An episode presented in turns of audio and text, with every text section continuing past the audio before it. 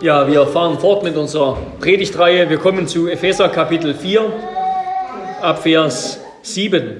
Epheser Kapitel 4, Vers 7 bis 10.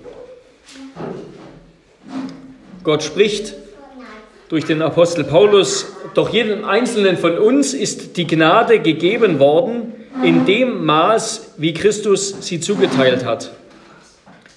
Darum heißt es, als er emporgestiegen ist zur Höhe, hat er Gefangene gefangen geführt und den Menschen Gaben gegeben.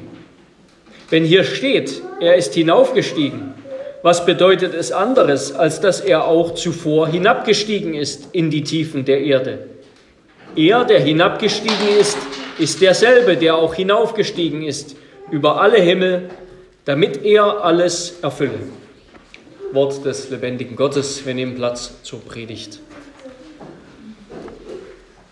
Ja, liebe Brüder und Schwestern in unserem Herrn Jesus Christus, wir bleiben beim Thema Einheit, beim Thema Einheit der Kirche, aber wir, wir zoomen sozusagen heran. Wir haben gehört, dass bereits eine Einheit besteht, dass alle Gläubigen, alle, die zu Christus gehören, an allen Orten, zu allen Zeiten, dass sie auf der Grundlage dessen, was Gott getan hat und auch auf der Grundlage seines Wesens miteinander verbunden sind in einer Einheit, die unauflöslich ist. Aber Einheit ist zugleich auch etwas, zu dem jedes einzelne Glied des Leibes Christi etwas beiträgt, durch die Gnade, die ihm von Christus durch den Geist zufließt. Einheit ist auch etwas, das wird der Apostel Paulus jetzt ausführen bis Vers 16, zu dem der Leib hinwächst, zu dem, auf das wir gemeinsam zuarbeiten. Und das wollen wir genauer untersuchen. Ja, wie kommt solche Einheit, die Einheit, die wir in Gott oder vor Gott in Christus durch den Geist haben, wie kommt die in der Gemeinde zustande? Sei es im stressigen oder auch mal langweiligen, im chaotischen, herausfordernden, im menschlich, allzu menschlichen Alltag der Gemeinde zustande? Wie kommt Einheit zustande?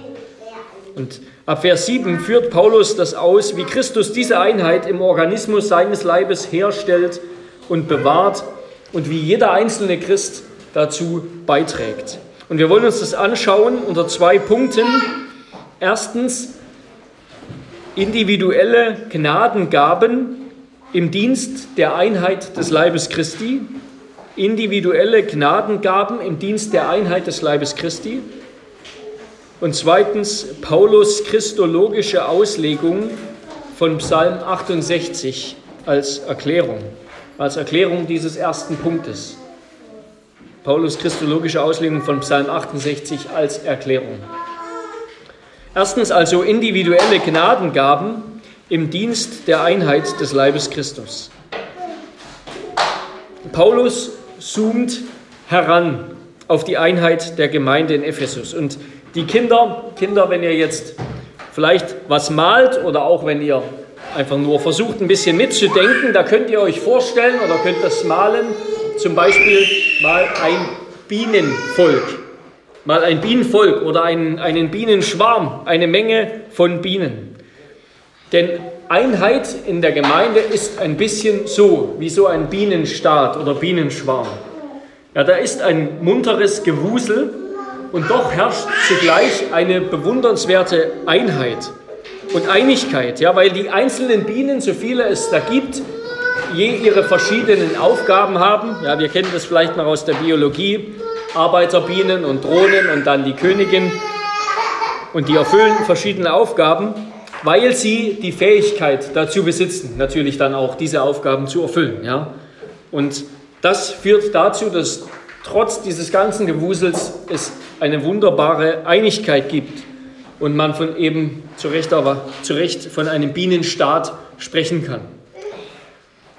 Einheit, und so ist es überall, auch in der Technik, auch in einer komplizierten Maschine, aber auch unter allen möglichen menschlichen Vereinigungen oder im Tierreich Einheit entsteht, das haben wir schon ausgeführt in den letzten Wochen, Einheit entsteht durch das harmonische Zusammenleben und Zusammenwirken unterschiedlicher Christen, auf der Grundlage gemeinsamer Wahrheit dessen, was Gott getan hat in Christus, mit ihren je verschiedenen Begabungen in einem liebevollen Miteinander. Ich sage das nochmal. Einheit entsteht durch das harmonische Zusammenleben und Zusammenwirken unterschiedlicher Christen auf der Grundlage der Wahrheit des Evangeliums, eben dessen, was Gott in Christus getan hat, mit ihren je verschiedenen Begabungen in einem liebevollen Miteinander.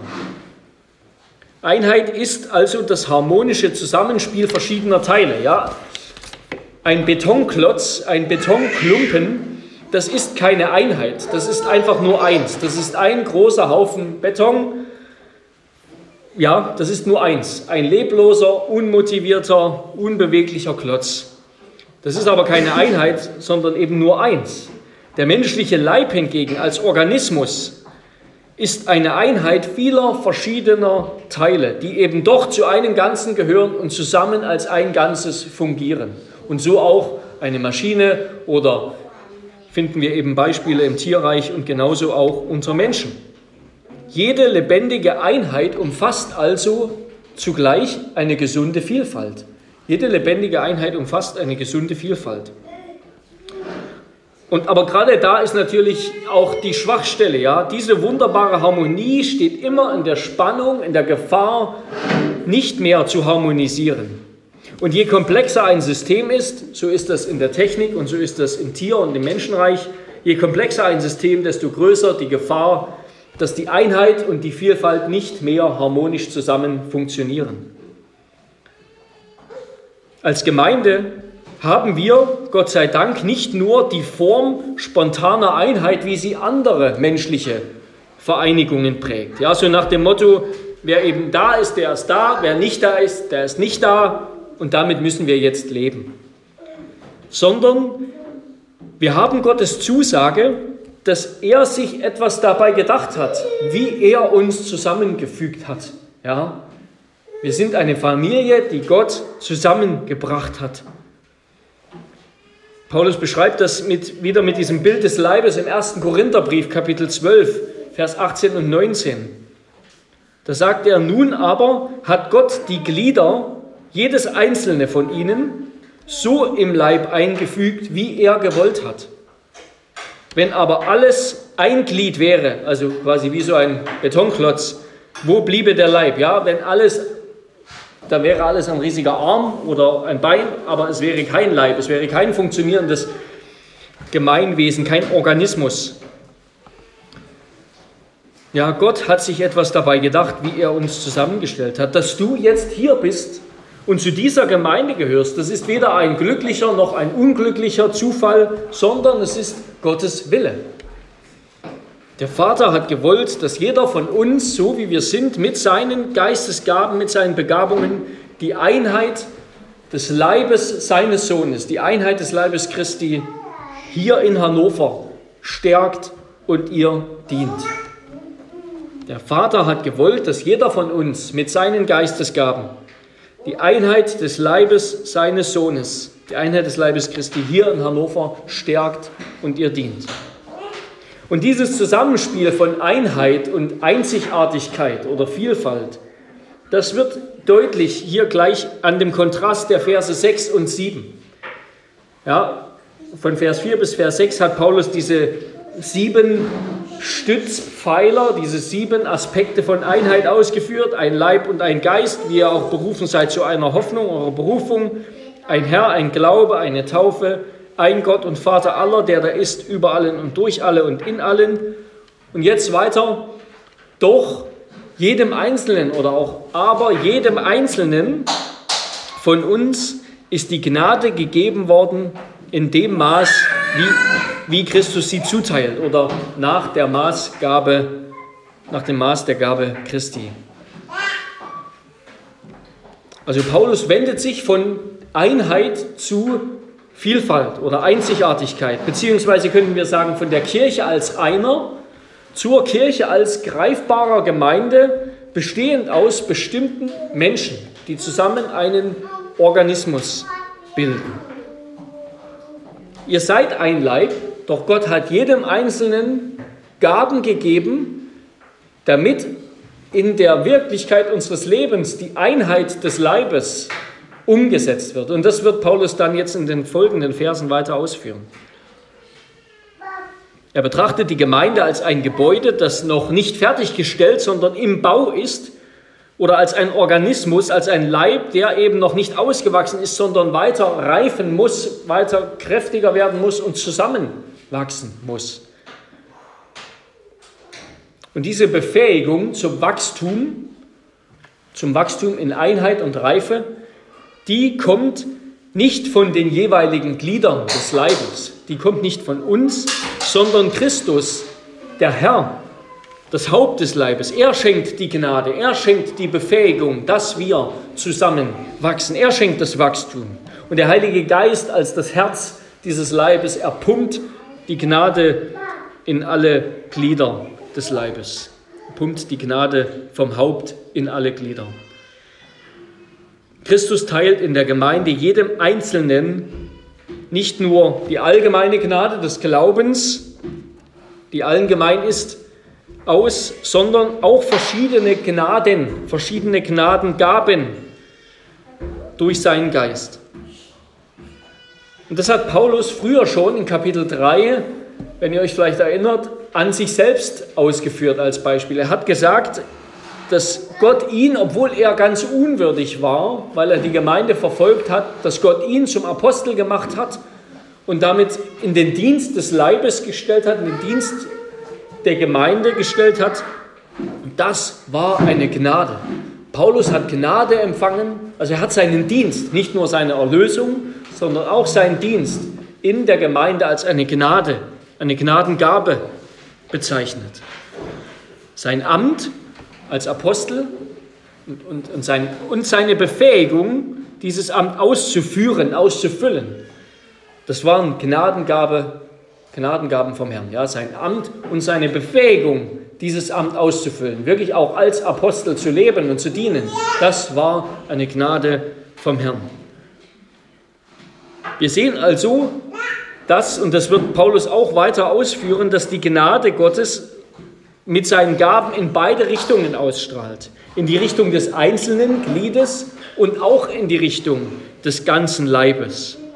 Ja, der Dienst von Paulus, der war für Paulus selbst eine Gnadengabe vom Herrn. Der war für Paulus selbst eine Gnade. Aber es war zugleich für die Kirche, für die Gemeinde als Ganzes eine Gnade, dass, dass Gott Paulus eingesetzt hat, um dort zu dienen. Ja, bildlich gesprochen, es ist für den Einzelnen eine Gnade, ein Arm am Leib Christi zu sein. Es ist aber auch für den ganzen Leib eine Gnade, einen oder besser noch zwei Arme zu haben. Ja? Was der Dienst und die Gaben, die wir empfangen, das ist Gnade. Und es ist auch eine Gnade für die Gemeinde, für die Kirche als Ganzes, wenn Gott uns dann dort gebrauchen will. Und Paulus sagt jetzt, was von ihm als Apostel gilt, das gilt von jedem einzelnen Christen. Wir, wir finden diesen Gedanken auch, wir finden diesen Gedanken auch in unserem Katechismus wunderbar ausgedrückt in der Frage 55 zur Gemeinschaft der Heiligen. Da heißt es, was verstehst du unter der Gemeinschaft der Heiligen? Erstens, dass alle Gläubigen als Glieder an dem Herrn Christus und allen seinen Schätzen und Gaben Gemeinschaft miteinander haben. Ja, also man könnte sagen, es ist diese allgemeine Einheit. Wir alle sind mit Christus verbunden. Wir haben Gemeinschaft miteinander an ihm und an seinen Gaben und Schätzen. Zweitens, dass jeder deshalb seine Gaben, seine persönlichen Gaben, die der Herr ihm persönlich individuell gegeben hat, willig und mit Freude zum Wohl und Heil der anderen Glieder gebrauchen soll.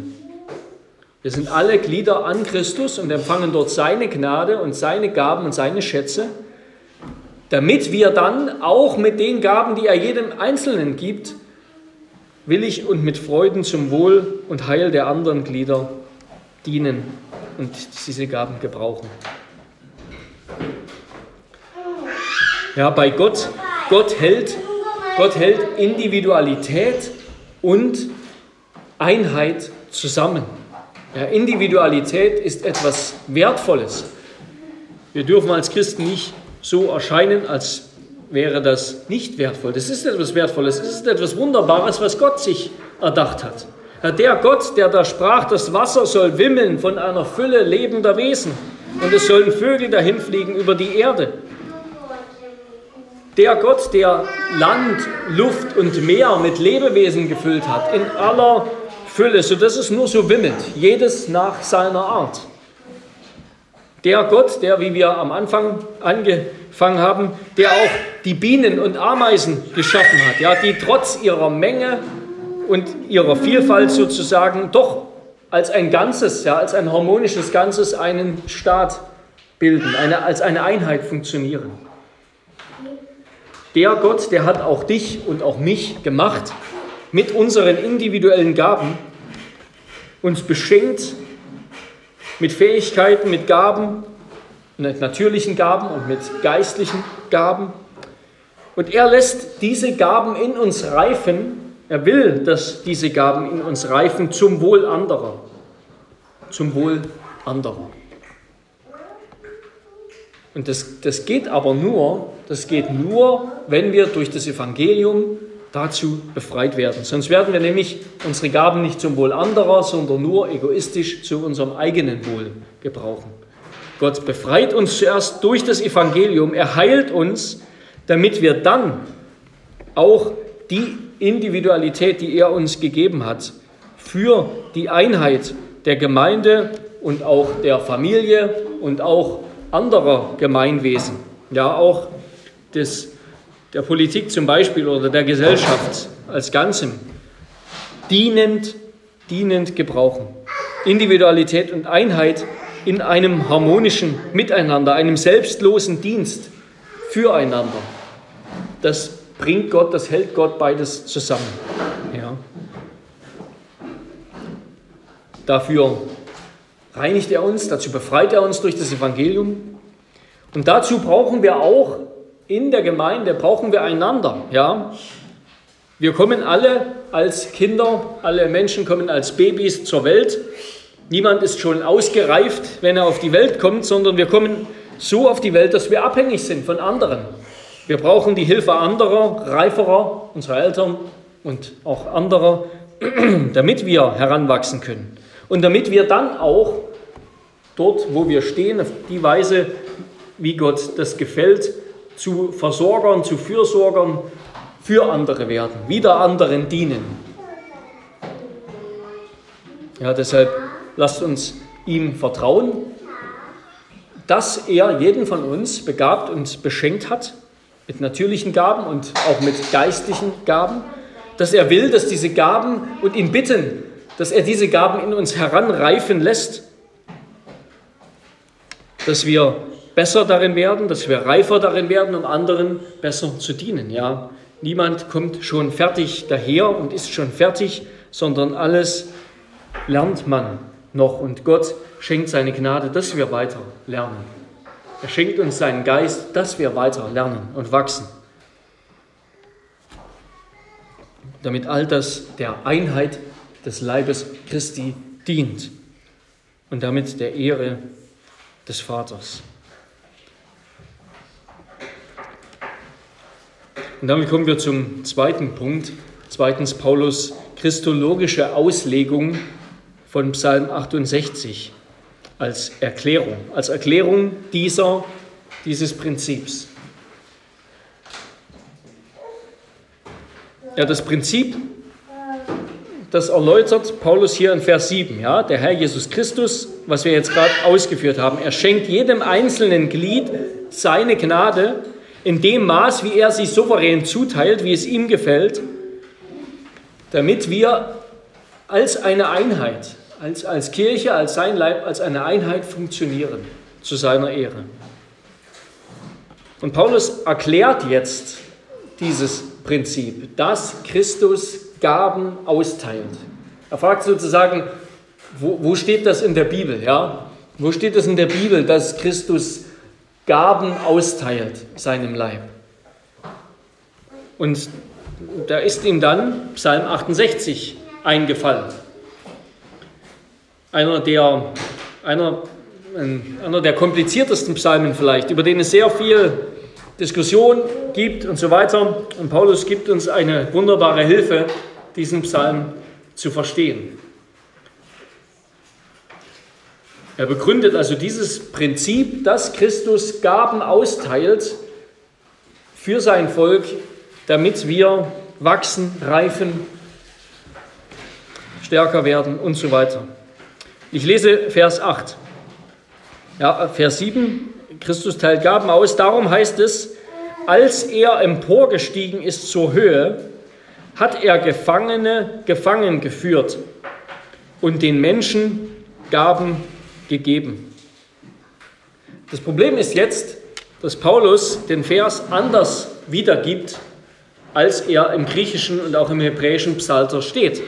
Da steht nämlich, und das ist eine relativ genaue Übersetzung des Hebräischen, auch des Griechischen, das ist ziemlich ähnlich. Da steht also im Psalter, du bist zur Höhe emporgestiegen, das ist ein erster kleiner Unterschied. Paulus hat geschrieben, über, ja, geschrieben, als er emporgestiegen ist zur Höhe, da steht, du bist emporgestiegen zur Höhe, hast Gefangene weggeführt, du hast Gaben empfangen. Paulus hat geschrieben, hat Gaben gegeben. Als er emporgestiegen ist, hat er Gefangene gefangen geführt und den Menschen Gaben gegeben. Aber da steht eigentlich, du hast Gaben empfangen von den Menschen, auch den Widerspenstigen, damit Gott, der Herr, eine Wohnung habe. Also Paulus zitiert diese Stelle anders. Und darüber gibt es jetzt sehr viel Diskussion, vielleicht die Stelle im Epheserbrief, worüber sich Ausleger am meisten den Kopf zerbrechen. Wie kommt Paulus dazu, diesen Vers anders zu zitieren? Nämlich nicht zu sagen, du hast Gaben empfangen, sondern du hast Gaben gegeben. Und den letzten Teil des Verses lässt er auch weg. Wie kommt Paulus dazu, den Vers anders zu zitieren, als er eigentlich im Psalter steht? Und da gibt es jetzt die verschiedensten Erklärungsversuche. Vielleicht hat er eine uns unbekannte Variante des Psalters, also die verloren gegangen ist. Oder er zitiert eine jüdische Interpretation des Psalters oder eine frühe christliche Interpretation des Psalters und er geht darauf ein. Ich denke im, im Gefolge von anderen Auslegern, dass Paulus hier selbst Psalm 68, Vers 19, wir werden uns den Psalm jetzt gleich genauer anschauen, Psalm 68, Vers 19 frei wiedergibt und damit zugleich auch eine Auslegung des ganzen Psalms im Licht des Evangeliums, im Licht dessen, was Gott in Christus getan hat, vornimmt. Also er gibt diesen Vers frei wieder und nimmt dabei zugleich eine Auslegung des ganzen Psalms vor im Licht Christi, im Licht des Evangeliums. Ja, ihr könnt den Psalm jetzt mal aufschlagen, denn wir wollen jetzt durchgehen in aller Schnelle und doch äh, einige Gedanken mitnehmen. Psalm 68. Das Thema dieses Psalms, das steht vielleicht auch in manchen Bibeln, da steht der Sieg Gottes zum Beispiel, das ist der Siegeszug Gottes. Der Psalmist beschreibt in der ersten Hälfte, wie Gott sein Reich, das Reich des Volkes Israel, errichtet hat. Und in der zweiten Hälfte richtet er seinen Blick in die Zukunft, auf die Überwindung aller anderen zukünftigen feindlichen Widerstände, bis dann schlussendlich, das ist sozusagen die Vision des Psalms, alle Reiche der Welt dem Gott Israels ähm, huldigen, ihn als ihren Herrn anerkennen. Und Gott erscheint hier als ein Kriegsheld, als ein Kriegsfürst, als einer, der in den Krieg zieht und Krieg führt, der sein Volk in Vergangenheit und Zukunft zum Sieg führt und dafür Tribute und Ehre, Ehre von den Feinden, von den Besiegten empfängt und Beute an sein Volk austeilt. Gott erscheint als ein göttlicher Kriegsheld, ein Kriegerfürst, der sein Volk in Vergangenheit und Zukunft zum Sieg führt und dafür Tribute und Ehre von den Besiegten empfängt und wiederum Beute an sein Volk Israel austeilt. Wir wollen mal von vorne anfangen. Der Psalm, der beginnt mit der Erwartung von Gottes Ankunft als Kriegsheld. Gott wird sich erheben, seine Feinde werden sich zerstreuen. Und die ihn hassen, werden vor ihm fliehen. Wie Rauch vertrieben wird, so wirst du sie vertreiben. Wie Wachs vor dem Feuer zerschmilzt, so werden die Gottlosen vergehen vor dem Angesicht Gottes. Die Gerechten aber werden sich freuen und fröhlich sein vor Gottes Angesicht und jubeln vor Freude. Darauf folgt dann, das sind die Verse 2 bis 4, darauf folgt dann ein Lobpreis der Erhöhung und Rechtfertigung der Hilflosen. Ja, Gott, der große Kriegsheld, der wird den Schwachen helfen. Der wird die Unterdrückten retten. Die Witwen und Waisen, die Schwachen, sein unterdrücktes Volk, denen wird er beistehen. Dafür wird er gelobt. Und anschließend dann, ab Vers 8, folgt eine ausführliche Beschreibung Gottes als Kriegsgott, als Gott, der in die Schlacht zieht. Vers 18 beginnt, O Gott, als du auszogst vor deinem Volk her, als du durch die Wüste schrittest, da erbebte die Erde, auch die Himmel troffen vor Gottes Angesicht, der Sinai dort vor dem Gott, dem Gott Israels. Also Gott zog her vor seinem Volk, als er sie aus Ägypten befreite und sie sicher an den Sinai führte. Er versorgte sie, er schützte sie durch sein Wort. Er ließ Frauen, Vers 13, Beute, die Beute des Sieges austeilen, den er den Männern geschenkt hat. Feindliche Könige, hier geht es dann um das Gebirge Baschan und so weiter. Feindliche Könige hat er besiegt und ihre Berge eingenommen. Und da müssen wir wissen, die Berge, die, die sind zur Zeit des Alten Testaments standen die Tempel immer auf den Bergen. Ja, Berge gilt als ein Begegnungsort Gottes, quasi damit auch als ein Herrschaftsort eines Gottes. Und wenn Gott die Berge fremder Völker, fremder Völker und ihrer Götzen einnimmt, sagt er damit sozusagen, ich bin der wahre Gott, ich herrsche hier, das ist mein Reich und ich werde hier angebetet. Da geht es dann um die Berge Baschan und so weiter. Wir können jetzt hier nicht alle Details ähm, alle Details erklären. Aber der Herr erwählt sich selber einen Berg, wo er für immer wohnen will. Das ist der Berg Zion, nicht der Berg Sinai, das ist der Berg Zion. Dort versammelt er seine himmlischen Heerscharen. Dort feiert er seinen Triumph über die anderen Berge, das heißt auch über die Götzen, die auf diesen Bergen angebetet wurden. Und dann folgt Vers 19 als ein zentraler Vers. Der Vers 19, den Paulus dann auch zitiert, das ist der zentrale Vers dieses Psalms. Und da geht es jetzt darum, dass Gott, nachdem er Krieg geführt hat, erfolgreich, sozusagen in einem Triumphzug den Thron besteigt auf dem Berg Zion, wo sein Tempel steht. Dass er dort in einem Triumphzug den Thron besteigt, wobei er Gefangene die er auf seinen Kriegszügen erbeutet hat, mit sich führt und von den unterworfenen Völkern Tribut empfängt und dann eben seine Wohnung auf dem Berg Zion einnimmt. Und, und mit Vers 19 wechselt dann die Blickrichtung. Das ist nicht mehr Vergangenheit, sondern jetzt geht es in die Zukunft. Ja, bis Vers 19 hat der Psalmist beschrieben, was Gott in der Vergangenheit getan hat, als er Israel befreit hat aus Ägypten und mit den ganzen Königen und Völkern ihnen geholfen hat, Kanaan einzunehmen und so weiter und so fort. Und jetzt blickt er in die Zukunft. Und er sagt und prophezeit damit auch, was Gott in der Vergangenheit getan hat, wird er in Zukunft wieder tun. Dass Gott auf dem Thron seines Tempels in Zion, in Jerusalem sitzt, mitten in Kanaan, das bestätigt, dass er dieses Land seine Völker und ihre Götzen in der Vergangenheit unterworfen hat. Also es bestätigt, Gott ist der König, Gott ist der Herr. Und weil das der Fall ist, weil Gott der König ist, weil er schon gewonnen hat, weil er schon erhöht wurde, deshalb das garantiert zugleich eben auch seine zukünftige Herrschaft. Ja, er ist in der Lage, er kann auch in Zukunft herrschen über die ganze Erde, denn er ist König. Also mit anderen Worten, Jahwes Einnahme des Landes Kanaan für sein alttestamentliches Bundesvolk, das ist ein Vorbild, das ist eine bildhafte Ankündigung seiner Eroberung der ganzen Welt. Seiner Eroberung der ganzen Welt. Die Einnahme Kanaans durch Israel unter Gott ist ein Bild für Gottes Eroberung der ganzen Welt. Von Zion aus. Und damit geht es dann weiter. Vers 20 und 21 wird Gott dafür gelobt, dass er treu ist, dass er ein, sein Volk aus Nöten errettet. Wir haben einen Gott, der da hilft und den Herrn, einen Herrn, der vom Tod errettet. Und dann kommt diese Vision in die Zukunft. Gott wird alle seine Feinde vernichten. Vers 22 bis 24. Ja, Gott wird den Kopf seiner Feinde zerschmettern, den Schädel derer, die da fortfahren in ihrer Sünde. Und ab Vers 25 bis Vers 36 wird dann Gottes Ankunft als ein Kriegsheld, als der Kriegsheld Israels sehnsüchtig erwartet. Ja, dann wird er alle Reiche, alle Königreiche auf Erden, Vers 34, wird er unterwerfen, werden unterworfen sein durch seine gewaltige Stimme. Dann werden auch ehemals verfeindete Mächte, Ägypten und Kusch, Vers 32, sie werden den Herrn suchen und sie werden ihn mit ihrem Tribut ehren.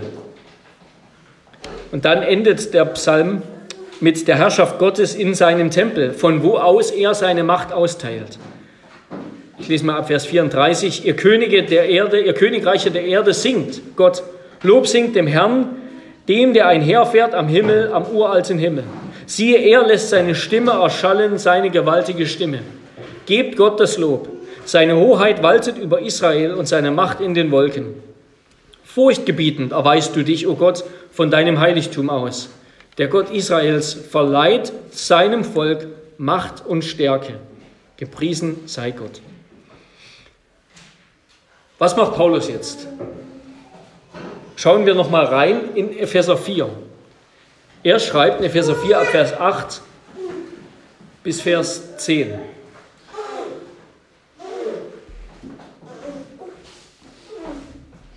Er schreibt, darum heißt es, als er, er meint, er meint Christus, als er, Jahwe, als er emporgestiegen ist zur Höhe, hat er Gefangene gefangen geführt und den Menschen Gaben gegeben. Wenn hier steht, er ist hinaufgestiegen, was bedeutet es anderes, als dass er auch zuvor hinabgestiegen ist in die Tiefen der Erde? Er, der hinabgestiegen ist, ist derselbe, der auch hinaufgestiegen ist über alle Himmel, damit er alles erfüllen. Also was macht Paulus? Wenn er Vers 19 wiedergibt, dann springt er von diesem zentralen Vers des Psalms bis ans Ende, an den letzten Vers, wo es in Vers 36 heißt, dass Gott, wenn er siegreich war und in Zion thront, über alle Reiche der Welt, dass er dann seine Macht und Kraft austeilt. Also das Ende dieses Psalms, das zieht Paulus sozusagen vor, dieses Gaben gegeben. Das finden wir auch im Psalm, nämlich im letzten Vers, wenn es da heißt, Gott teilt seine Macht und Kraft aus. Paulus, dieses, dieses Geben, dieses Austeilen von Gaben, das ist sozusagen das Endergebnis des Psalms. Und Paulus zieht das nach vorn. Er, er, er nimmt das mit hinein in seine Zusammenfassung, in seine Wiedergabe von Vers 19. Und wenn dann, dann fährt er fort, wenn hier steht, er ist hinaufgestiegen, was bedeutet es anderes, als dass er auch zuvor hinabgestiegen ist in die Tiefen der Erde. Und dann beginnt er diesen Psalm sozusagen auf Christus hin auszulegen. Da heißt es also, Gott ist hinaufgestiegen, aber Gott ist ja im Himmel. Das heißt, er muss zuvor hinabgestiegen sein damit er wieder auffahren kann. Und er ist hinabgestiegen in die Tiefen, oder andere Übersetzungen sagen, in die niederen Regionen der Erde. Was ist das? Das ist nicht nach römisch-katholischer Lehre der Limbus. Der Limbus, das ist so ein Ort, ein Vorzimmer der Hölle, sozusagen als eine Art Aufenthaltsort, zum Beispiel der alttestamentlichen Gläubigen, die Christus noch nicht gekannt haben, wo Christus dann zwischen den, nach seinem Tod vor seiner Auferstehung hingegangen ist und den alttestamentlichen Gläubigen das Evangelium verkündigt hat, sodass sie da rauskamen. Nein, das hat nichts damit zu tun, die Tiefen der Erde. Die Tiefen der Erde meint auch nicht nur die Erde selbst, also Jesu Menschwerdung. Gott ist auf die Erde gekommen, ist Mensch geworden, hat auf der Erde gelebt. Dann bräuchte es den Zusatz Tiefen nicht. Da steht aber Tiefen der Erde, nicht nur Erde, sondern die Tiefen der Erde beschreibt den Tod Jesu am Kreuz. Seine Grablegung, ja, als der tiefste Punkt der Erde, wo ein Mensch sozusagen hinkommt. Bildlich gesprochen ist das Grab am Ende. Das ist der Ort, der am weitesten entfernt ist vom Himmel, dem Ort, wo der lebendige Gott thront. Und er, der hinabgestiegen ist, das ist der Sohn Gottes, Jesus Christus. Er ist derselbe, der auch hinaufgestiegen ist über alle Himmel, damit er alles erfülle. Und das ist das, was Paulus schon durch den ganzen Epheserbrief, jetzt könnten wir hier wieder zurückgehen, Epheser 1, Vers 10 habe ich schon mehrmals gelesen, Epheser 1, Vers 22, 23, was immer wieder gesagt wird, Christus wurde erhöht, Christus als Haupt. Das ist das Ziel Gottes. Darum geht es, Christus als Haupt und Herrscher, als Ziel und Ende aller Dinge, über alles eingesetzt. Und die Kirche als sein Leib, als die Fülle dessen, der alles in allem erfüllt. Ja? Damit er alles erfüllt, das heißt, damit Christus, der erhöht ist, nachdem er hinabgefahren ist und sein Werk vollbracht hat, damit er dann seinen Leib, die Kirche, im neuen Himmel, der neuen Erde erfüllt, ja, damit seine Tempelgegenwart unter uns wohnt, auf vollkommene Weise. Und das ist jetzt schon Realität in der Gemeinde. Und es wird Realität sein auf der ganzen Erde, wenn er alles wieder neu macht.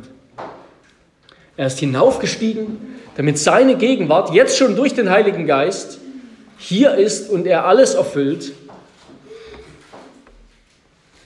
und er dann in Ewigkeit unter uns sein wird und wir sein Tempel sein werden. Also dort, wo er hinabgestiegen ist in die Tiefen der Erde, das war sein Kampf. Da hat er den Tod besiegt. Da fand die Schlacht statt. Da hat er Sünde, Tod, Teufel, Schuld und Verdammnis überwunden und ist dann triumphierend aus dem Grab auferstanden. Er hat selbst den Tod überwunden und wird ihn auch für uns alle, die wir zu ihm gehören durch Glauben, aufheben und überwinden. Und die Gefangenen, die er gefangen führt, die müssen wir auch vor dem militärischen, vor dem kriegerischen Hintergrund dieses Psalms verstehen. Das ist wahrscheinlich nicht die menschliche Natur, die Jesus sozusagen mit sich in die Herrlichkeit führt, auch wenn das wahr ist. Ja, jetzt, wo Jesus aufgefahren ist, ist ein Mensch im Himmel. Es sind auch nicht die Amtsträger oder die Ämter und Diener, die er dann der Kirche schenkt, in Vers 11, sondern es sind die geistlichen Mächte. Es ist der Satan und seine Rotten. Auch da geht Paulus immer wieder drauf ein die er überwunden hat am Kreuz. Jesus Christus ist gekommen, er hat den Sieg errungen, da wo wir als Menschen mit unseren Augen keinen Sieg sehen, ja, am Kreuz, im Grab, da hat Jesus den Sieg errungen. Und dann ist er aufgefahren und im Triumphzug hat er mit sich geführt den Teufel und seine Dämonen, die jetzt keine Macht haben, die jetzt überwunden sind, die noch ein bisschen ihr Unwesen treiben, die aber gefangen sind, die seinen Leib, die Kirche nicht zerstören dürfen, die die Verkündigung des Evangeliums nicht verhindern dürfen. Und Paulus thematisiert das immer wieder. Epheser 1, 21, 2, Vers 2, also die bösen Mächte, ja. Er wird es auch Zukunft machen. Am Ende endet der Epheserbrief sogar. Wir denken an diese geistliche Waffenrüstung, wo es auch wieder um unseren Kampf geht, den wir jetzt in der Kraft Christi, in der Kraft des Geistes führen gegen den Teufel und seine Rotten. Also Paulus führt aus, legt diesen Psalm auf Christus hin aus. Und das ist ihm das Wichtigste, ja. Er der, er, der hinaufgestiegen ist, er ist zuvor hinabgestiegen. Das ist ihm das Wichtigste. Jesus im Leben und Werk Jesu Christi hat sich dieser Psalm erfüllt. Wie Jahwe zu seinem Tempel auf dem Zion hinaufgestiegen ist im Psalm, so steigt auch Jesus zum höchsten Ort hinauf, zur Rechten Gottes. So wie Jahwe seinem Volk durch seine Einsetzung auf dem Thron im Tempel Kraft und Macht gibt, ja, Psalm 68, Vers 36, Macht gegeben hat, so hat auch Jesus, gibt auch Jesus seinem Volk durch die Auffahrt zum höchsten Ort befähigende Gaben. Nämlich er sendet seinen Geist aus. Ja? Nachdem Jesus aufgefahren ist in der Himmelfahrt, hat er seinen Geist, seine Gaben, seine Macht, sein Leben auf die Kirche ausgegossen. Nachdem Christus den Sieg errungen hat, sich gesetzt hat als König und Herr in Herrlichkeit, wo er angebetet wird von seiner Kirche, hat er seine Gaben ausgegossen. Seine Gnade zuallererst mal, den Geist, die Gabe schlechthin, die Gabe für seine Kirche und hat, ja, ähm, damit wir als sein Leib erfüllt sind von seiner Fülle. Ja, das ist es, wonach wir, wonach die Kirche, wonach die Gläubigen sich immer gesehnt haben. Dass wir den Herrn, den Messias erhöht sehen in Herrlichkeit. So haben wir den Gottesdienst begonnen. Psalm 108, Vers 6. Erhebe dich über die Himmel, Gott, und über der ganzen Erde sei deine Herrlichkeit. Dass Gott erhoben wird. Also was Paulus hier tut, ist in, diesem, in der Auslegung dieses Psalms, er tauscht das Wort, er, das heißt eigentlich Gaben empfangen, er sagt, du hast Gaben gegeben. Er tauscht das Wort aus, aber nicht einfach willkürlich, sondern er bringt es in Einklang mit dem ganzen Kontext dieses Psalms. Wir können also sagen, dass Paulus den ganzen Psalm in einem Satz zusammenfasst und dass er uns damit auch ein Vorbild gibt, wie wir das Alte Testament im Licht der weiteren Offenbarung in Christus verstehen sollen. Ja, wir dürfen das Alte Testament im Hinblick auf Jesus Christus, wir müssen es im Hinblick auf Jesus Christus auslegen. Und wenn wir das tun, dann werden wir nicht den Sinn des Alten Testaments irgendwie verdrehen. Wir werden dabei nicht das Alte Testament uminterpretieren, falsch interpretieren, sondern wir werden es so auslegen, wie es eigentlich gedacht war. Ja? Paulus sagt, der eigentliche Sinn, die eigentliche Aussage dieses Psalms, das ist Jesus Christus sein Kommen, sein Tod, sein Sieg, seine Auferstehung, seine Himmelfahrt, das Aussenden des Heiligen Geistes. Das ist die eigentliche Aussage dieses Psalms, sagt Paulus. Und dieser Psalm und die ganze Geschichte Israels, die ganze Geschichte des Alten Testaments ist eine vorbildhafte, eine typologische Ankündigung der Himmelfahrt Christi und der dann seiner siegreichen Gemeinde sein seinen Geist spendet und damit die Fülle seiner Gnadengaben, seiner Gnade auf die Kirche ausgießt. Und die Voraussetzung dafür, dass er seine Machtfülle ausgießt, dass er der Gemeinde Gaben gibt, das ist sein Sieg, sein Triumph, ja, dass er schon gesiegt hat, dass er alle unsere Feinde besiegt hat.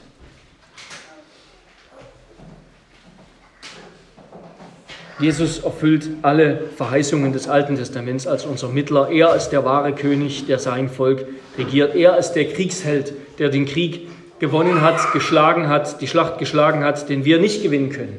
Er hat schon gewonnen.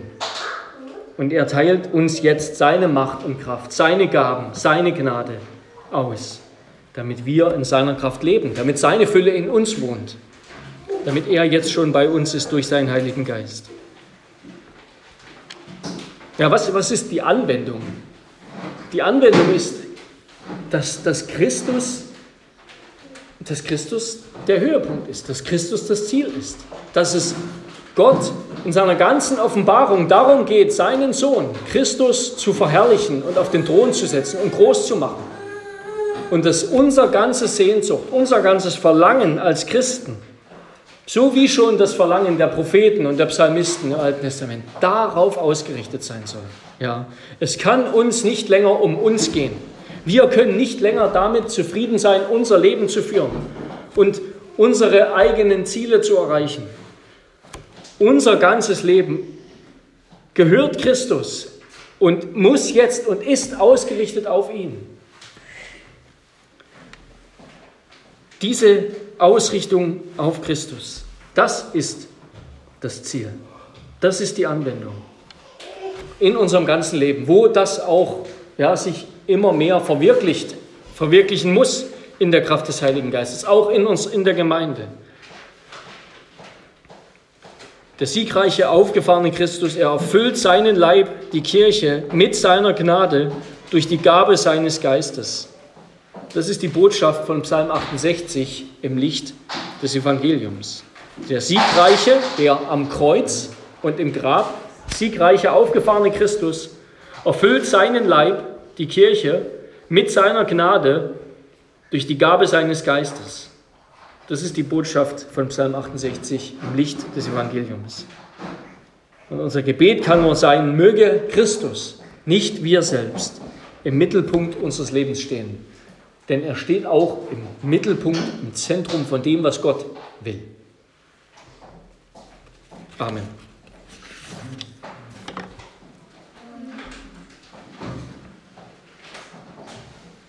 Ja, unser Gott, ja, wir wollen dich nur um eines bitten, ja, dass du deinen Sohn Jesus Christus vor unseren Augen, in unserem Bewusstsein, in unserem Herzen, groß und herrlich machst. Dass wir verstehen, das ist der Sinn der ganzen Schöpfung, des Universums und aller Dinge, dass Christus groß wird, dass er als das Haupt von allem eingesetzt wird, dass alles unter ihm, unter seiner Herrschaft, ihm, dem siegreichen König über alle Mächte des Bösen des Todes und der Gottlosigkeit, dass alles unter ihm zusammengefasst und ihm unterworfen ist und alles seiner Herrlichkeit dient und er der Name über allen Namen ist. Herr, lass uns, mach uns dich groß, mach uns Christus groß, deinen Sohn. Heiliger Geist, möchtest du das tun? Und wir vertrauen darauf, dass du das tust, weil Christus uns beschenkt hat mit dem Geist, damit er gerade das tut. Der Geist, der kommt nicht und der nimmt nicht von sich selbst, sondern der kommt, um Christus zu verherrlichen. Danke, dass du uns deinen Geist gesandt hast. Hilf, dass wir in der Kraft des Geistes zur Ehre Christi leben. Amen.